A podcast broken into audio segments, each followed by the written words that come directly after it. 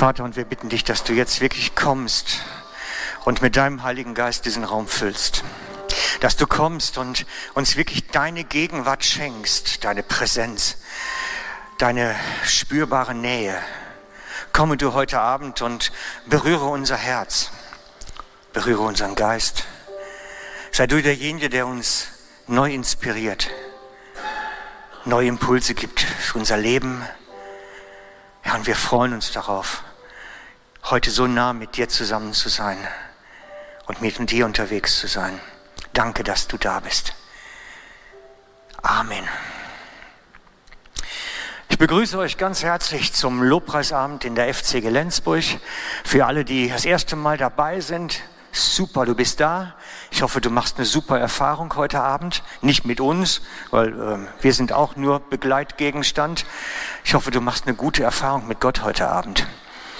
Ich hoffe, dass du ihm diese Berührung, um die ich gebetet habe, auch wirklich empfängst und spürst und dass du wirklich da bist.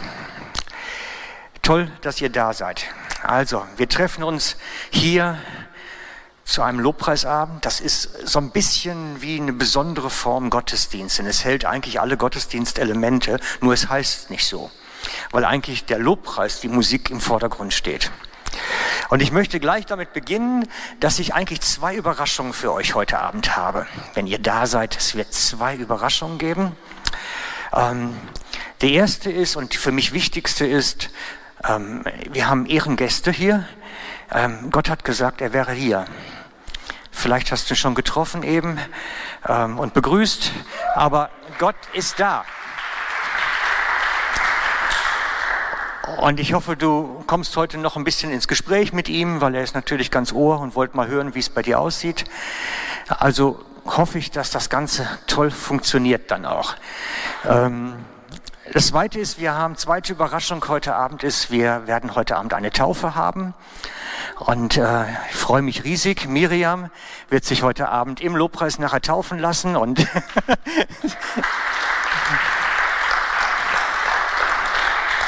hat auch ihre Familie mitgebracht und ich freue mich riesig, dass ihr dabei seid und werden mit Sicherheit viel Spaß haben. Genau.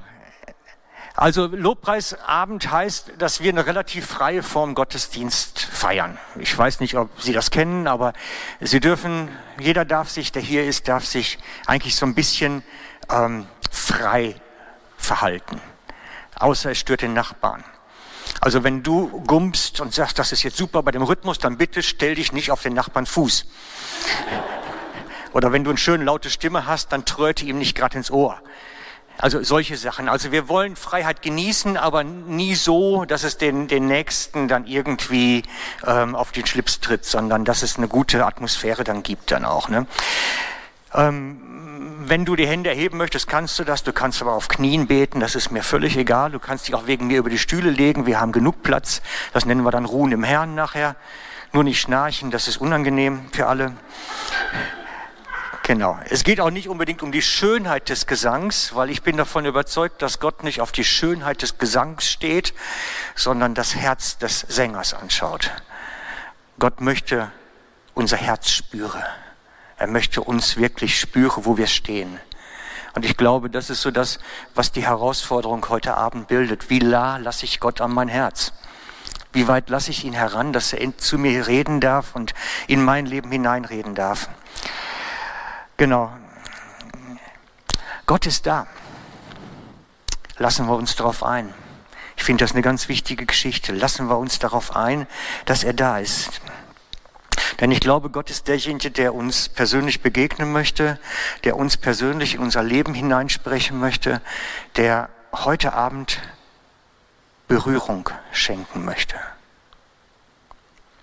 Und ich habe jetzt mal so drei Dinge rausgesucht. Schaltest du mal um oder ich schon? Heißt schon, wunderbar. Ah, kommt. Also, ich habe drei Sachen rausgesucht. Gott ist Geist, Gott ist unsichtbar und Gott ist Kraft. Und das mit der Kraft haben wir gerade schon gesungen, aber ich möchte noch mal darauf eingehen. Gott ist Geist und ich habe manchmal das Gefühl, wir vergessen das.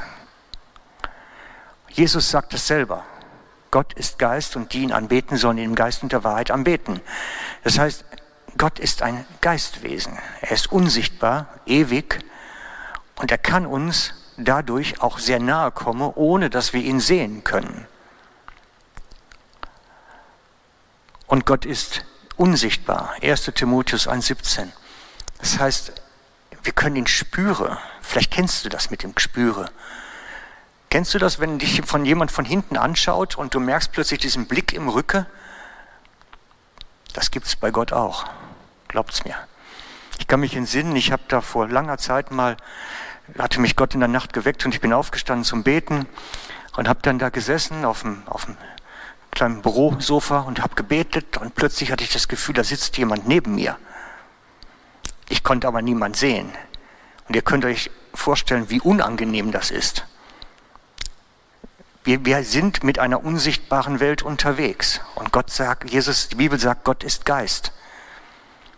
Jesus sagt es, Gott ist Geist. Und wir müssen uns darauf einlassen, dass wir mit dem unsichtbaren Gott zu tun bekommen. Und Gott ist Kraft.